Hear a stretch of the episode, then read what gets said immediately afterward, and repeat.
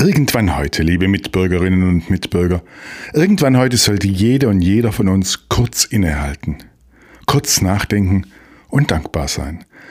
Heute vor 74 Jahren wurde das Grundgesetz unterzeichnet und damit die Bundesrepublik Deutschland gegründet. Nach der Schreckensherrschaft der Nationalsozialisten und dem mörderischen Krieg bekam ein großer Teil Deutschlands eine freiheitliche und demokratische Verfassung. Vor 34 Jahren kamen dann auch die Menschen, die Länder im östlichen Teil Deutschlands dazu, nach langer Zeit der Teilung. Ein Ziel des Grundgesetzes war damit erreicht. Herausragende Bedeutung haben die im Grundgesetz verankerten Grundrechte, an die alle gebunden sind.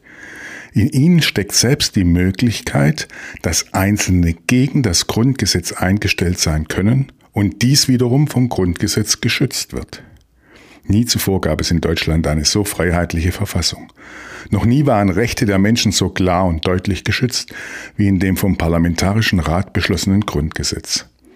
Doch unsere Demokratie lebt nur davon, dass sich Menschen dafür engagieren. Fundament sind Überzeugungen, die mühsam erarbeitet, erstritten und erkämpft wurden.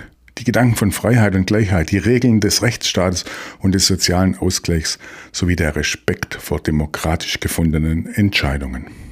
Aus unterschiedlichen Impulsen ist, vielen Rückschlägen zum Trotz, eine tragfähige und stabile demokratische, rechtsstaatliche und soziale Ordnung entstanden.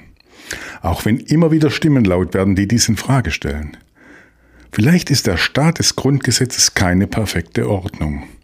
Diese Grundlage hat sich allerdings als die bestmögliche, weil unter anderem lern- und vor allem kritikfähige politische Ordnung erwiesen.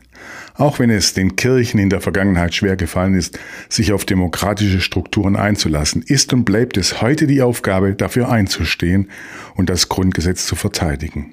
Das ist unsere Aufgabe, auch für die Kirchen und die Religionen hier in Deutschland, meint heute am Tag des Grundgesetzes Pastor Christoph Vetter aus Erzen.